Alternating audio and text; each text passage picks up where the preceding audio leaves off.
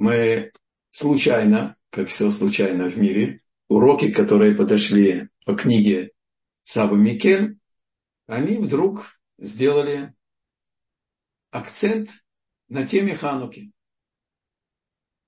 И мы, так сказать, слились, влились в этот уникальный месяц с уникальным светом божественного проявления в этом мире, который повторяется каждый год. Я надеюсь, что это добавит нам света в поиске его каждым из нас, особенно в такие сложные дни, которые переживает весь еврейский народ. Кстати, не только в Израиле, но и во всем мире. Я прочту вам начало письма. И это будет началом урока. Обратите внимание, как мусар, который мы с вами учим по книге этого величайшего э, ученика, основателя движения мусар, Саба Микель, и по книге которого Рабхайм Буштейн перевел, мы учимся с вами уже второй том «Мусар дома учения в Кельме», вторая часть.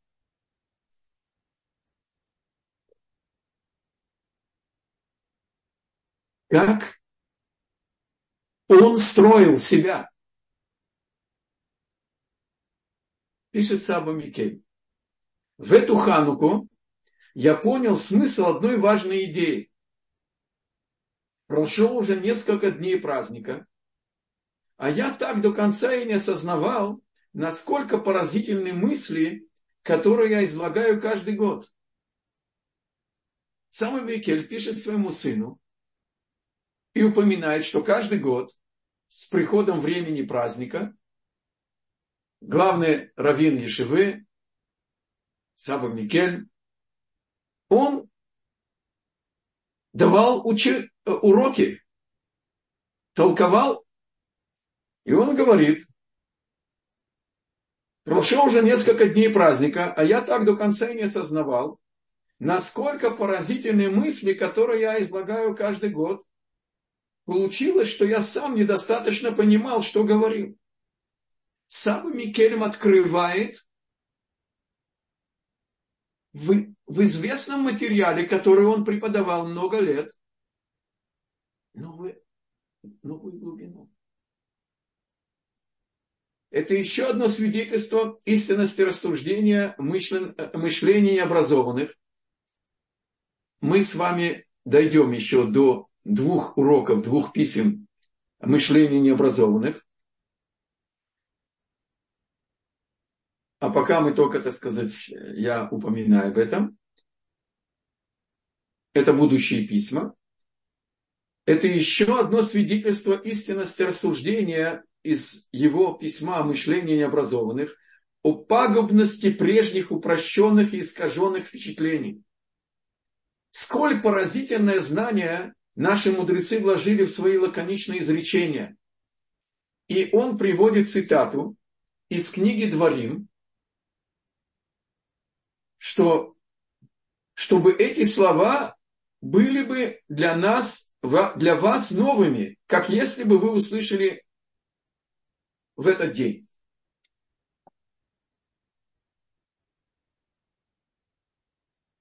Говорит Пятикнижие,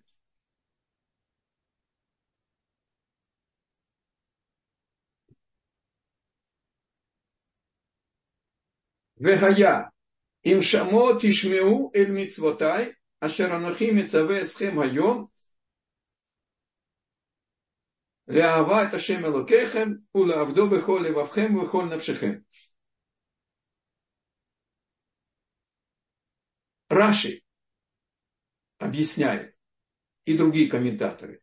Если бы написано было бы им, Шамо Тишмеу, это было бы если. А если это, может быть, да, а может быть и нет. А если не будешь слушать, тогда не будет того результата. А здесь написано «вегая» и «было». То есть, это духовный закон, непреложный, неизменимый, надвременный.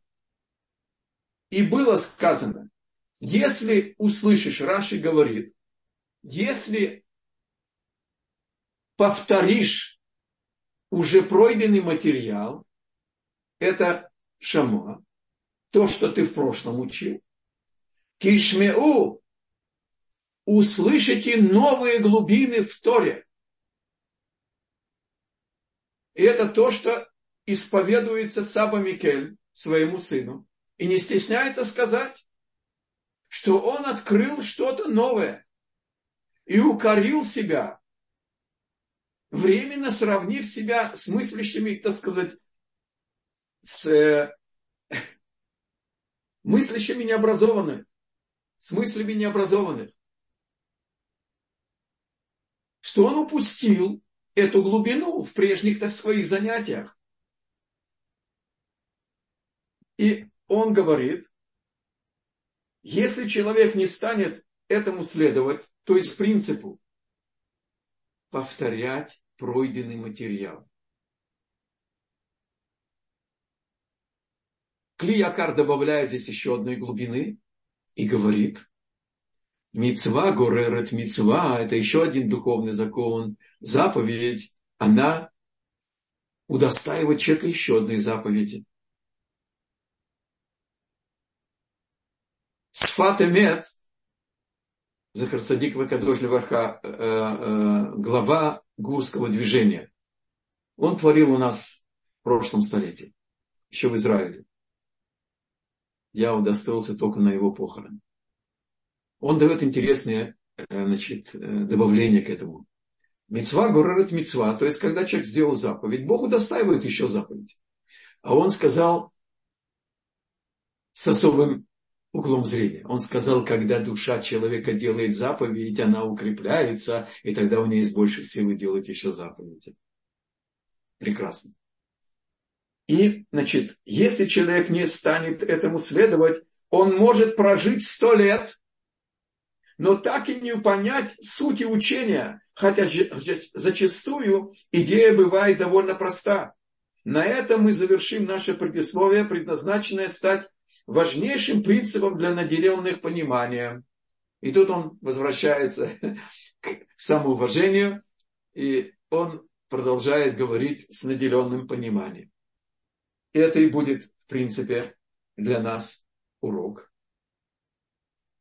Остановиться на, той, на том благословении, которое привела Сабу Микель вот в такое откровение. Продолжает Сабу Микель и говорит,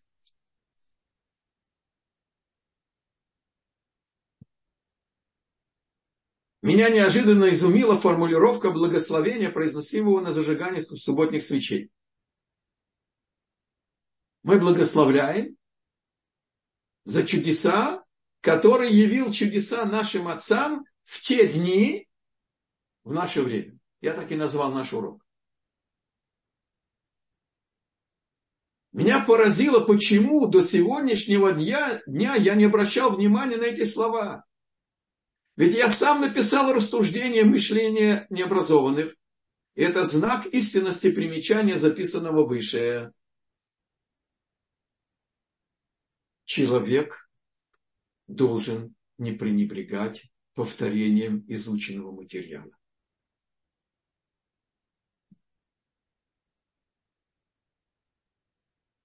Они должны быть для нас слова Торы, как будто они даны сейчас, первый раз, заново. И с таким внутренним настроем Бог удостаивает, чтобы мы бы открывали новые глубины. Так он свидетельствует. И так оно и есть. И он приводит здесь, как еврейский народ изначально живет совершенно в другом измерении. И как нету конца глубины понимания Торы. Наше понимание ограничено, а Тора она не ограничена. Замысел Творца, он бесконечный для нашего Мишки постижать. И он приводит несколько мидрашей. Мидраш Танхума, глава Ваигаш, когда Йосеф, который еще не открылся братьям, забирает Бениамина, а он не участвовал в продаже Йосефа, в плен, и подозревает, что он украл, значит, обвиняет его, что он украл этот кубок. И тогда Вайгаш Иуда пошел с ним на разговор. Возьмем только то, что нам актуально для нашего рассмотрения. И сам Микель приводит здесь о том, что когда Йосеф сказал «они Йосеф», Мидраш Танхума раскрывает нам, что души братьев вспорхнули от стыда. Я позволю привести с Божьей помощью пояснение из других источников. Стыд человека выжигает корень греха. Это одна из сторон, как работает чува. И почему нужно многословно исповедоваться перед собой. У нас нет исповеди перед людьми. Если у человека есть вопрос, как исправить то, что он наломал, он может пойти к Равину, и э, Равин ему ответит на вопросы, и это останется между ними. Но в принципе речь чува, это идет раскаяние и исповедь для того, что и Тартарамбам Маймонит говорит, что чем более детально человек восстановит в своей памяти для себя всю низменность, куда он упал, как он себя вел, как он отнесся к воле Бога, который дает ему все и так далее, это глубже проникает, этот стыд выжигает корень этого, этого греха, и тогда человек перерождается. И поэтому человек, который сделает чуву из-за любви к Богу, из-за стыда, из-за сознания, насколько человек мерзавец, подлец, подонок и, и так далее, как он мог нарушить волю Бога? Это приводит к тому, что он превращает, трудно нам это понимать буквально, да, и часто у людей остается это непонятым. Как это сознательные грехи становятся, становятся заслугами. Нет, грехи не становятся заслугами. А это титаническая работа над собой, которая изменила человека благодаря его стыду, благодаря его раскаянию за то, что он сделал, таким образом его падение стало путем его очищения. Вот о чем здесь идет речь.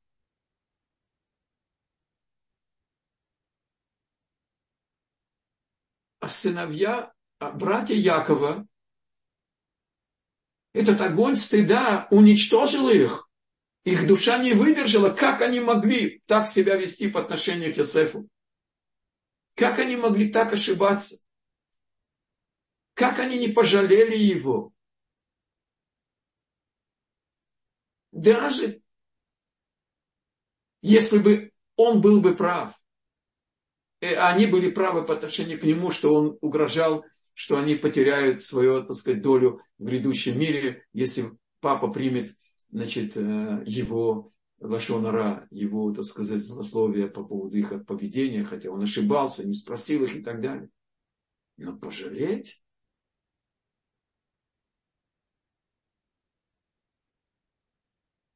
И даже Иуда, который предложил им не убивать его, а, а, а, а продать его. Души спорхнули, и Малах возвращает их души. Это одна сторона их уровня.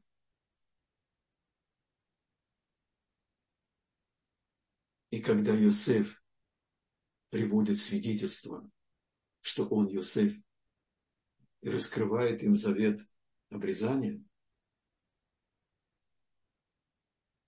вдруг поднялась в глубине этих совершенно непостижимых для нашего понимания душ возвышенных, очищенных, удостоенных чуда, оживления из мертвых своим раскаянием.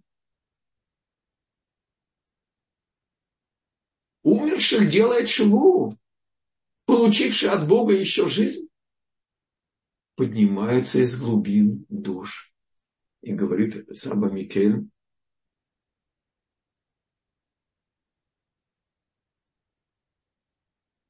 Когда Иосиф, это в Мидраш Танхума сказано, когда Иосиф обратился к братьям и показал им знак завета обрезания, они захотели предать его смерти. Но явился Малах и воспрепятствовал им. Их разум смутился, и в них пробудилось прежнее впечатление. Прежние ошибочные представления, поверхностное знание, они критическое состояние нашей души. Они начинают поднимать голову именно в критические моменты, когда мы пытаемся вернуться к Богу, когда мы делаем шаг приблизиться к Нему, когда мы хотим очиститься и подняться. Вот как важно выстроить наше миропонимание, как важно контролировать свое, свой внутренний мир – как важно изучать мусар, помимо повторения Торы.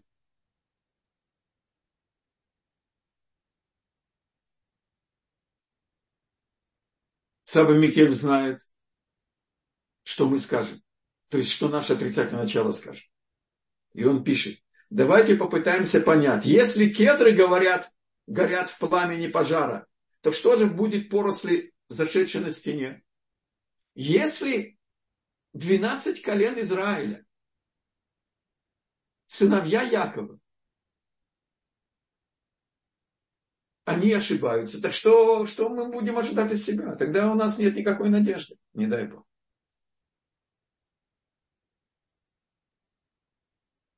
Отвечая на наш вопрос, Саба Микельм говорит, всю жизнь человек должен опасаться пробуждения в душе необузданности юных лет. И в особенности тот, кому не посчастливилось получить возвышенное воспитание в доме своих родителей. Это про каждого из нас. Хотя есть многие, которые удостоили в Советском Союзе родиться в семье соблюдающих в тайне.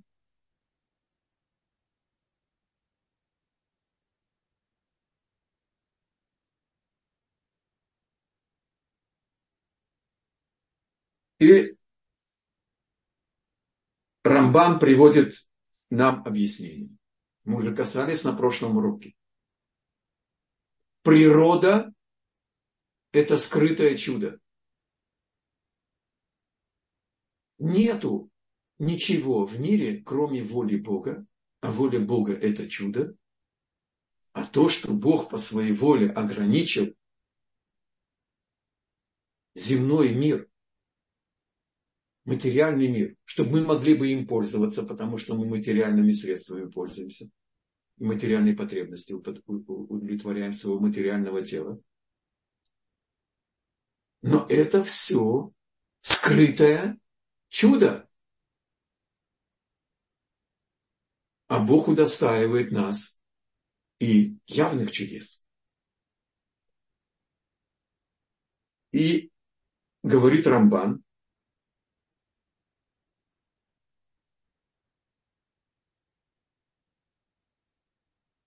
даже отрицательные силы, они тоже действуют только по воле Бога. Приводит Саба Микель, трактат Хулин, 76 страница, первый лист. Некая женщина, колдунья, собирала прах из-под ног Раби Ханина Бендоса, чтобы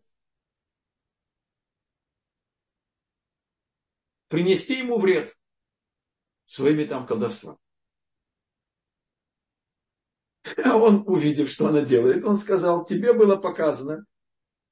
А, сказал Рабиханина, бери, бери. Ведь сказано, извиняюсь, что тебе было показано, дабы знать, что Господь есть Бог, и нет другого, кроме Него. Бог дал отрицательным духовным силам. Бог дал. У них нет самостоятельной силы. Дал им определенную власть над законами природы, чтобы было бы выбор. Чтобы они поняли, все эти колдуны, астрологи, и занимающиеся реверсиями, регрессиями и, и, и разные, так сказать, каббалисты, шмакбалисты, которые продают, так сказать, э, все и заполнили нашу улицы русскоговорящих евреев. Нужно понять, что это совершенно, совершенно неверно. И можно пользоваться только теми надприродными силами, которыми наделен человек, которые оговорены мудрецами, которые идут от Бога, а не от колдуна. Кстати, позвольте добавить с Божьей помощью. Авраам взял из сыновей Ктура, если мы возьмем, что это была Агарь, и послал их на Дальний Восток, ключи от отрицательных духовных сил. Чтобы они ими не пользовались, чтобы они не были ведомыми ими. И помните, я вам приводил пример, что Дай-Лама, когда к нему пришел еврей, молодой человек, ждал к нему там очередь чуть ли не больше, больше года. И когда он узнал, что он еврей, сказал, что ты пришел к нам учиться? Мы учимся из ваших источников, а ты приходишь учиться, вернись к своим источникам.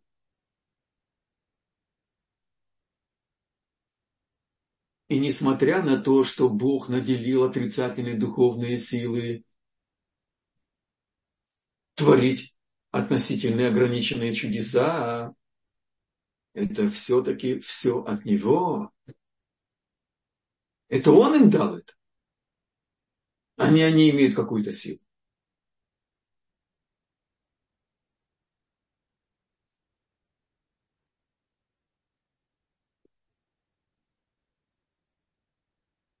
Поколения, которые были на уровне этого абсолютного знания, которое было внутри их. Они жили этим, что все по воле Бога. Оно удостоилось настоящих чудес. Раби Йоханан бен Закай.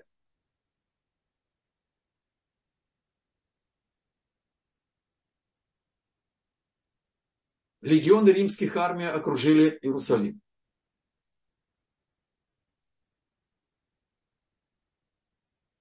Закончились, так сказать, возможность приносить жертвы. Ревнители сожгли припасы. И он просит у своего племянника, который был главарем этих бунтарей,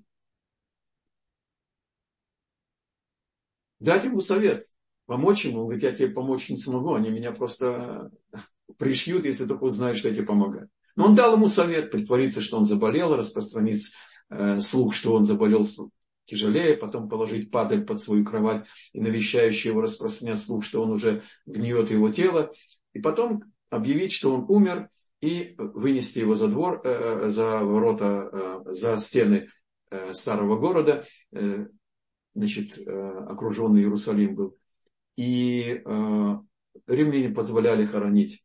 И стражи э, значит, этих ревнителей хотели еще проколоть мудреца, они с трудом уговорили их не осквернять тело праведника перед лицом э, римских солдат. И так он чудом пришел к Титу и приветствовал, он был военачальником римских легионов, захвативших Израиль и три года осаждавших значит, Иерусалимский, э, Иерусалим. И он его приветствовал как царя. Тот сбеленился, знаете, ходячий комплекс неполноценности. Конечно, он мечтал быть императором. А тут вдруг его приветствуют как императора. А тот ему сказал, а, и он сказал, ты дважды заслуживаешь казни. Во-первых, я не император, ты оскорбляешь честь императора. Во-вторых, э, почему ты ко мне раньше не пришел? Он ему спокойно ответил, я сейчас чуть ли не дошел до тебя и пришел чудом. А то, что ты император, потому что в Торе написано в Аливанон, Беят, Адир и Поль. Аливанон это храм по Торе, а Адир это император, а храм падает в твои руки, значит ты император. Не написано в Талмуде, сколько времени прошло. Но, очевидно, немного. И прискакал гонец и принес письмо новоявленному императору, что Нерон исчез. Кстати, по нашим источникам, он пошел и сделал Гиюр, и мы получили Раби Акива. А, значит, а, исчез император. Тогда выбрали императором Тита. И он сказал, проси, что хочешь. И он попросил, так сказать, явно и Хахмея, чтобы спасти носителей Торы. И в сердце у мудреца была, так сказать, э, дилемма просить храм. И он попросил врача для Раби Цадака, который 40 лет постился, чтобы храм не упал, и чтобы его спасти. Врача. То есть мы живем в другом измерении.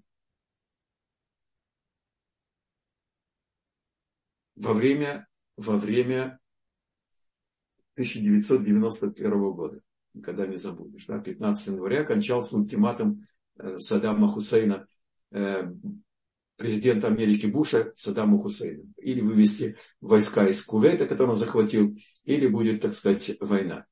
И переброшена была, так сказать, по воздушному мосту полумиллионная армия союзников. И, значит, 15 э, января была самая большая молитва пустыны плача после разрушения второго храма. Около 100 тысяч было.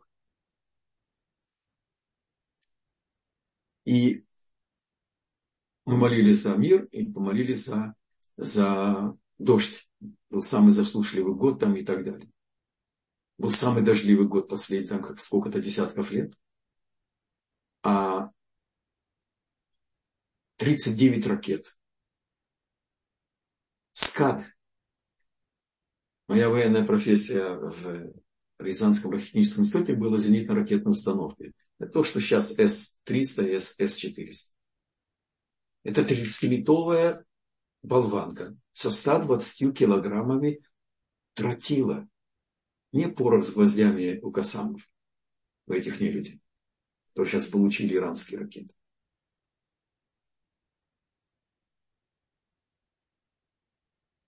Раф Хайм Каневский, Захацадик Вакадош Верха, сказал, в Нейбраке не будут ракет. Не прекращать учебу, не нужно уходить в бомбоубежище, ничего не нужно. Есть в Торе поразительная заповедь.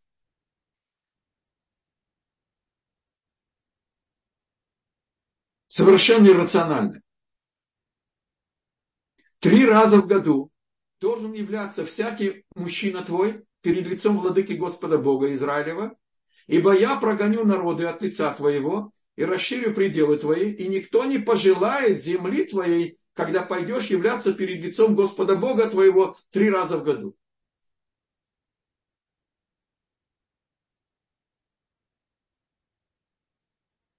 Только Садат знал, что нужно нападать в Йом-Кипур, потому что мы все сидим в синагогах, чтобы нас прикрыть. Представьте себе, три раза в году, в Песах, Шавуот и Сукот. Автобусы Эгеда еще не работали. Сколько дней взяло Аврааму с Ицхаком дойти до Иерусалима из Бершевы? На третий день он только увидел эту гору издалека. Значит, представьте себе, и армия, и пограничники, и полицейские, и просто мужики здоровые. Собираются три раза в году, в Песах 7 дней, допустим, туды, а, из Голан, из э, э, Галилеи верхней и нижней и так далее. 7 дней в Иерусалим, 7 дней там и 7 дней обратно. В Шивот один день, беседа а потом еще раз Суккот. Так это же, конечно, знали соседи, которые нас очень любили. И Бог говорит, а я буду защищать тебя, и никто не пожелает твоих границ. Чтобы вы поняли, о чем идет речь. А я вам приведу свидетельство. Мой ГИС, младший брат моей жены со своим сыном, были в этих событиях. В 1990-91 году в Тишрей, в Сукот, муфти Иерусалима задержался на где-то минут 15-20. Если вы стоите лицом в стене плача, сейчас там есть ограда. А в то время не было оград. Эти нелюди собрали там гигантское количество камней. Как выглядела, как выглядела площадь?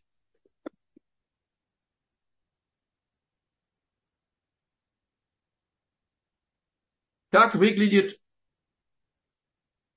так выглядит стена плача, когда в ней молятся в Сукот. А это редкая фотография. Это благословение коинов. Один из семи дней Сукота приезжают евреи со, всего, со всей страны, чтобы удостоиться особой, особой благословения. Это белая, белая часть фотографии, это коины, которые покрыты талитами.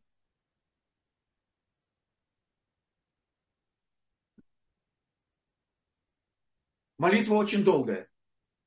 Один праведник, есть у него разрешение привести значит, э, грузовики с пирогами, с э, соком виноградным, прямо к стене при выходе. И люди, которые молитва была больше трех часов, они отхлынули от стены. И эта задержка спасла евреев. И камни полетели на пустую площадь. Эти нелюди не успокоились и стоите стеной э, спин, э, лицом к стене, плача.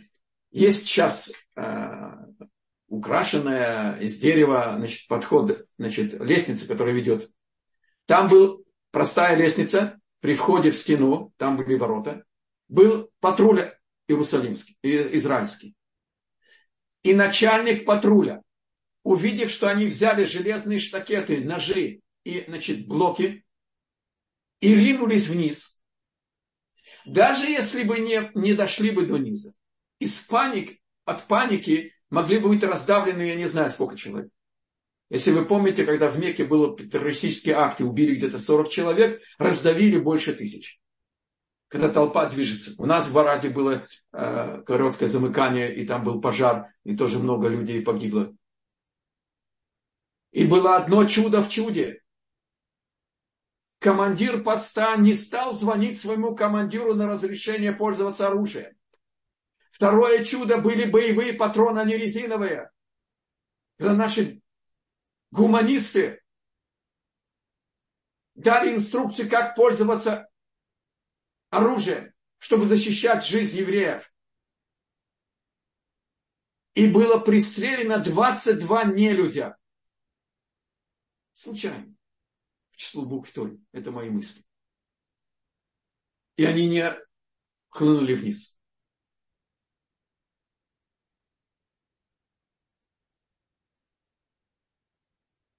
Да.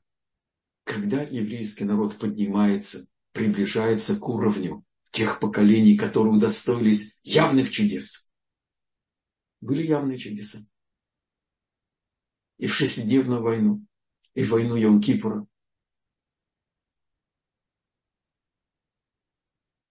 и чудеса, которыми полна последняя война, дай Бог, чтобы была последняя. Несмотря на жуткие, жуткое, жуткое количество жертв.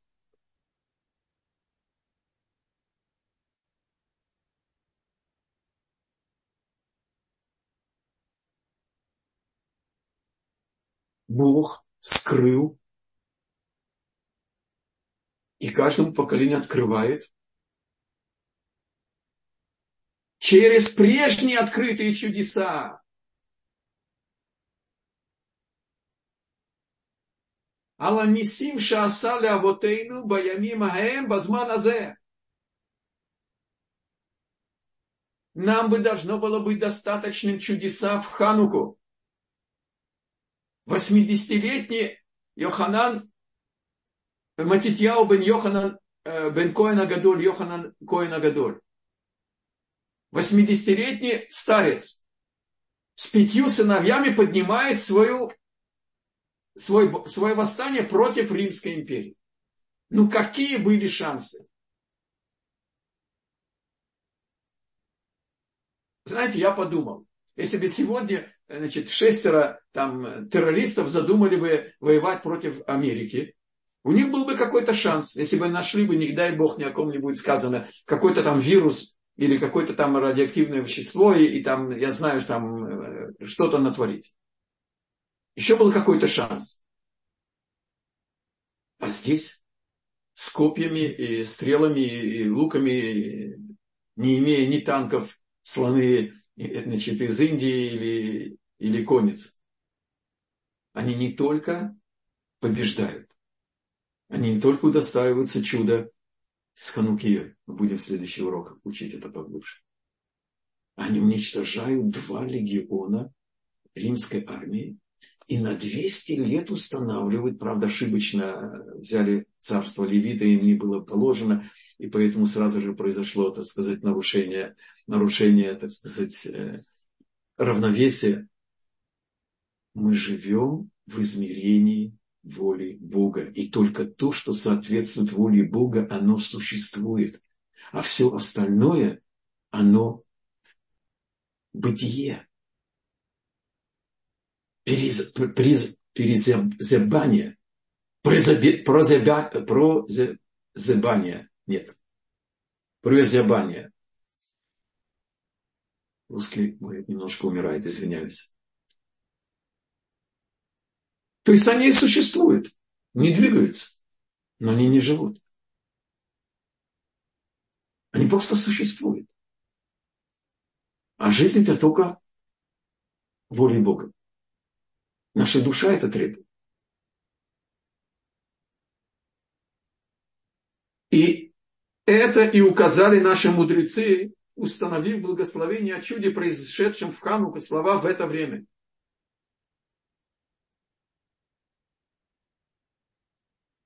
И вот если бы у нас не было других чудес, кроме Хануки, нам бы этого было бы достаточно.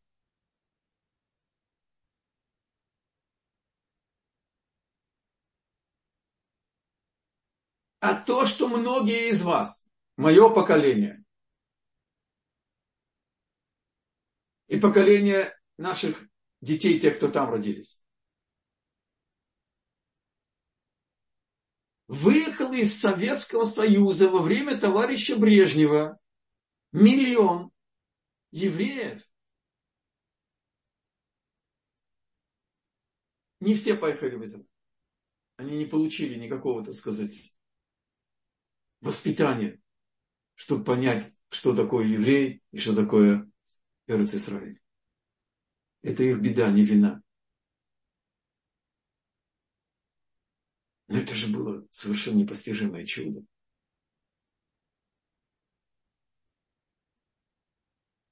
И здесь мы тоже испытываем всякими скрытыми чудесами все, каждый день. Каждый день.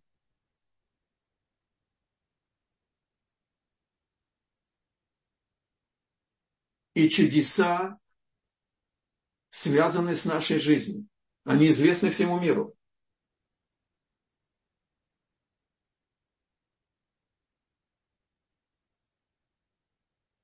чудеса Хашманеев описаны даже греческими историками. Известны в мире.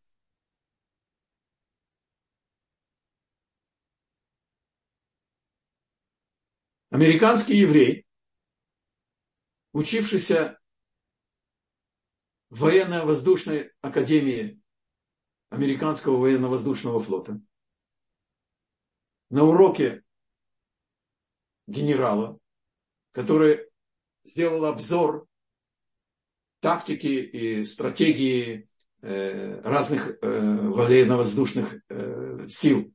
Японии, Германии, Англии, Америки, конечно, и так далее. Не упомянул Израиль. Он был воспитанным в американском стиле. Он ничего не сказал на уроке и попросил, попросил аудиенции с генерала и спросил его, почему не, не, не упомянуты, не приведены значит, э, опыт э, военно-воздушных сил Израиля. Тот ему сказал,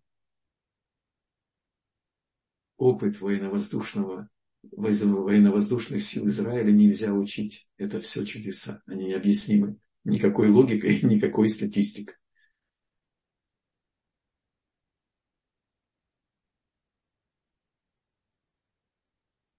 Даже постоянных сокрытых чудес было бы достаточно, чтобы привести человека к полной вере. А ведь нам было явлено множество других знамений, широко известных во всем мире. Открывает нам Саба Микель знание о нас самих и говорит.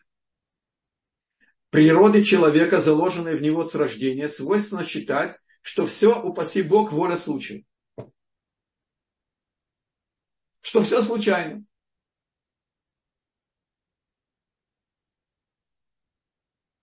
И приводит Сабу Микель. В Торе сказано, а мы уже много раз обращали на это внимание. Согласно нашего миропонимания, мы получаем управление. Бог предупреждает, и в книге, значит, в этих книжке написано, описано, что, что будет, если вы не будете слушать. И написано, семь, семикратно накажу. Только в одном месте написано семикратно аль хататхем, помимо, добав, добавлю к вашим грехам наказание семикратно, а в другом написано ле.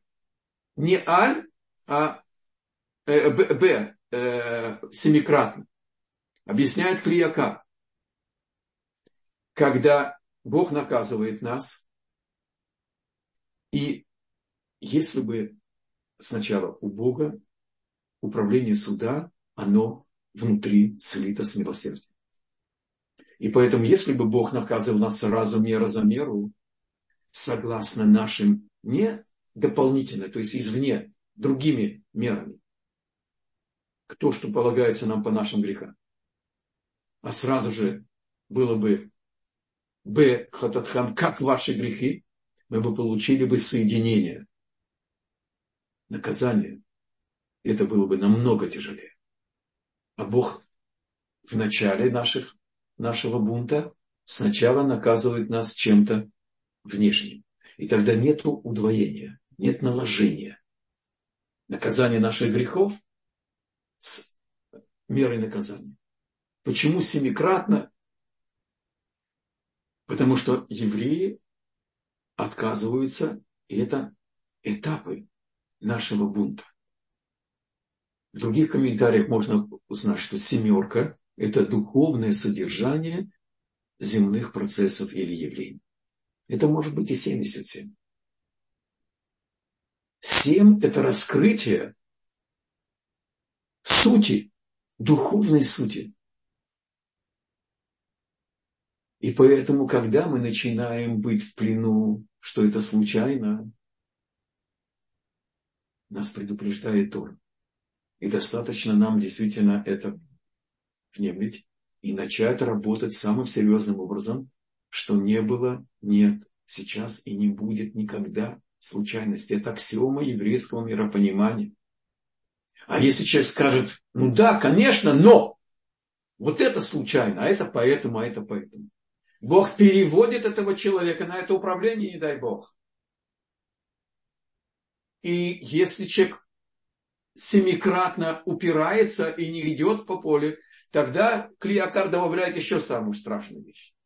Бог переводит его, чтобы наказания были вы случайны. Конечно, все-таки в меру остается Бог все за собой последнее слово оставляет. Человек не испытывается наказаниями, которые выше его прочности. Но они даже страшнее, чем когда накладывается наказание на, на, на наказание за наши грехи. Когда наказание бьют по нам случайно. Здесь еще тяжелее даже защититься, понять, что это не случайно.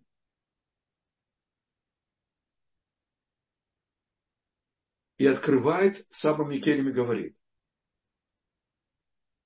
Природа человека, заложенная с рождения, свойственно считать, что все, упаси Бог, воля случая.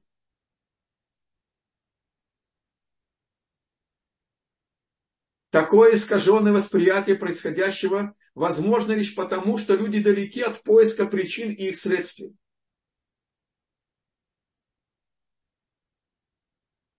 Послушайте внимательно. Прежде я полагал, говорит Саба Микель, что такое восприятие мира, что все случайно, оно, правда, как он сейчас нам говорит, заложено внутри. Знаете, когда человек молодой козел, козленок, который, так сказать, бурлит и кипит у него все, так сказать, а, страсти. И он совершенно не способен задумываться о причинах и следствиях. Прежде я полагал, что такое восприятие мира является результатом греха, но затем понял, что такова природа человека, не задумываться глубоко над сутью творения. Заложена в нас сила чтобы разум был нейтрализован в какой-то мере. Бали, мне захотелось. Мне очень захотелось. Глаза видят, слюни начинают выделяться, и желудочные соки начинают бур, бурчать в животе, и человеку хочется. Поэтому Тора предостерегает нас, если вы следуете за слова, склонностью естества и не стремитесь ее искоренить, то в результате, упаси Бог, придет, тогда постепенно придет и к грехам. Предназначение человека в том и состоит, что, что всегда продвигаться в размышлениях от следствия до причины. До воли благословенного Бога тогда будет вам благо приводит Саба Микель еще одно для нас утешение и знание, которое нас подбодрит. Этим мы выйдем на финишную прямую нашего урока. Сказано,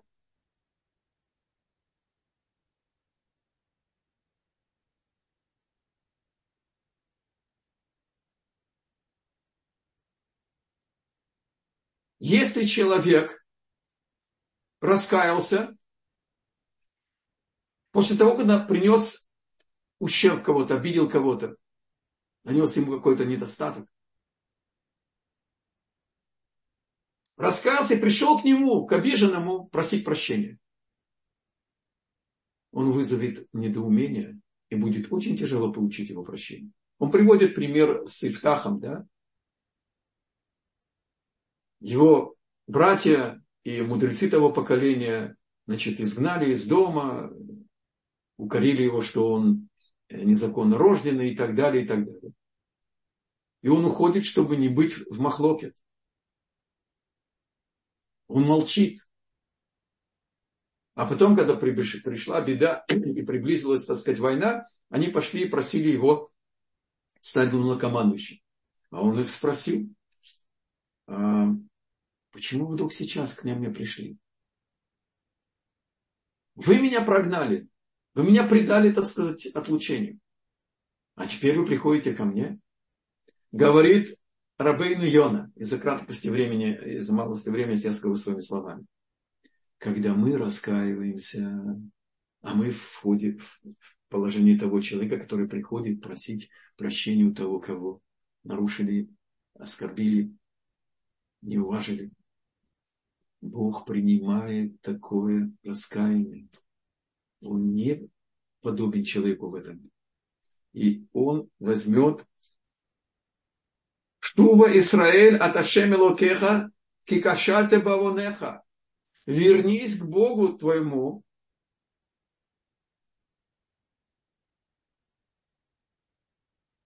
Ад Ашем – это 13 видов милосердия. А Элокех это Медат один. Это не поступится укором. Это не значит, что ты будешь прощен без чувы. Но открыть нам, что Бог ожидает от нас и позволяет нам сделать чуву.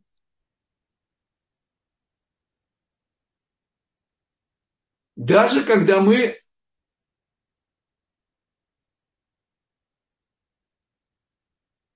еще не сделали все полночи, только обратиться к нему.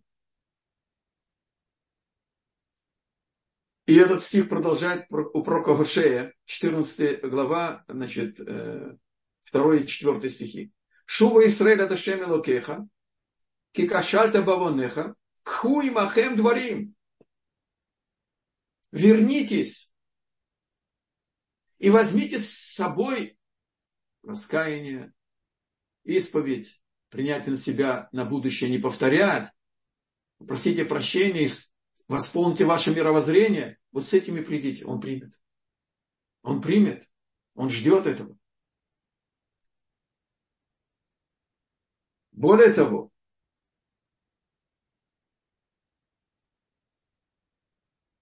Арпе Мешуватам. Я вас вылечу. Я вам дам лечение вашей душе.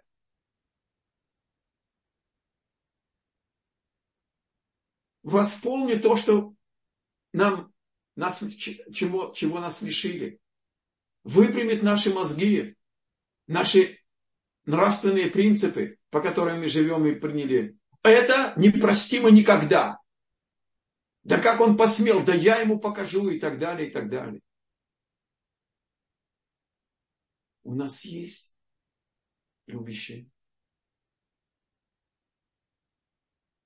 Творец, который ожидает нашей чувы.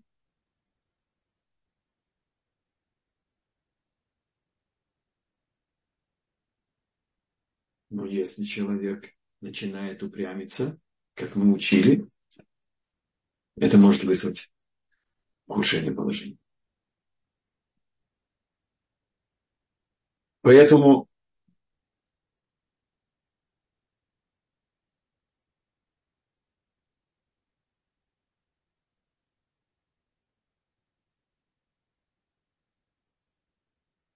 говорит в заключении Рабейну Йона,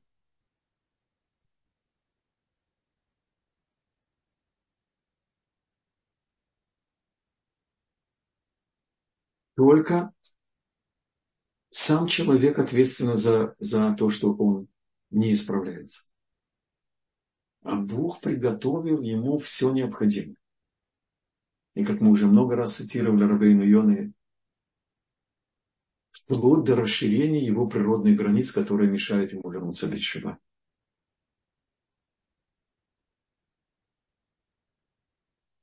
В этом смысл нашей молитвы, чтобы нашим бедам был бы уже конец потому что это мешает нам служить Богу полноценным образом.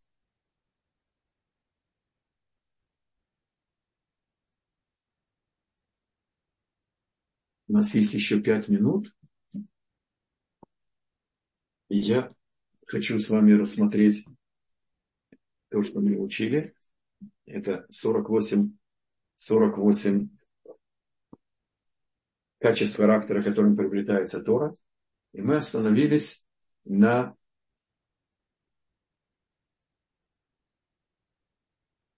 прошли три, три э, параграфа. Четвертый параграф говорит Бекаванат Алев.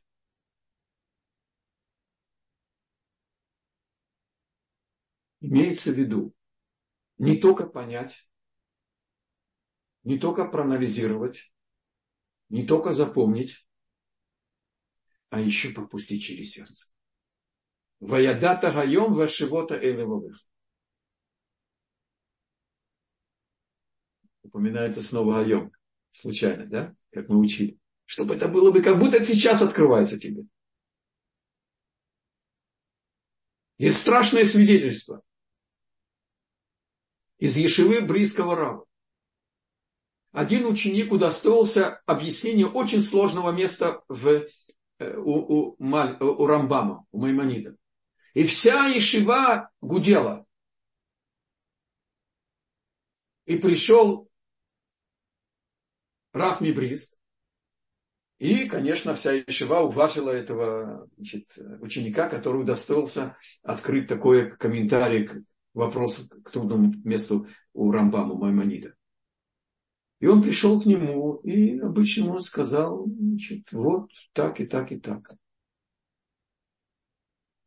Когда ученик отошел от Рава в Небриск, он сказал тому, кому можно было это сказать. Я боюсь, что из него в будущем выйдет мясник. И не прошло много времени, как он ушел из Ишивы. Тогда спросили его, ведь нет у нас пророчества уже. А он объяснил тем, кто были достойны услышать это. Человек, который может такой обновленный комментарий открыть в Торе такую глубину новую, так спокойно об этом говорить, он не сын Торы. Он не находится здесь. Его айки очень высокая. И он действительно увидел, так сказать, то, что здесь никто другой не увидел. Но жить Торой он не способен. Это здесь сказано. Прочувствовать. Прочувствовать то, что мы учим.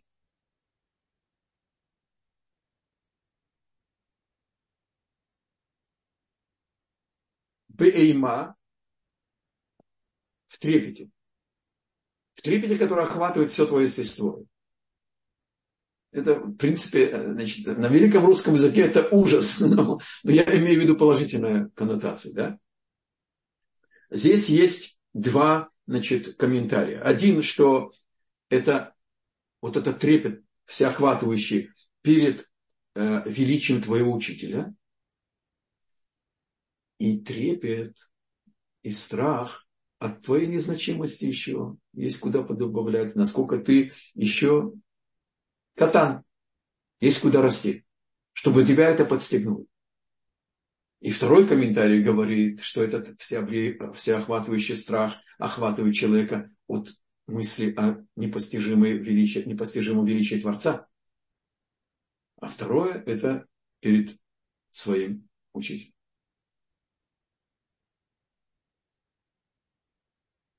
Э, а, а второе – это перед э, значит, э, несравнимым нашим, значит, насколько мы еще далеки и что есть восполнять нашу, так сказать, э, близость к Богу. Скромность перед Богом. Чтобы не было бы кохи его оцените. Остановимся здесь. И спасибо за организацию урока госпоже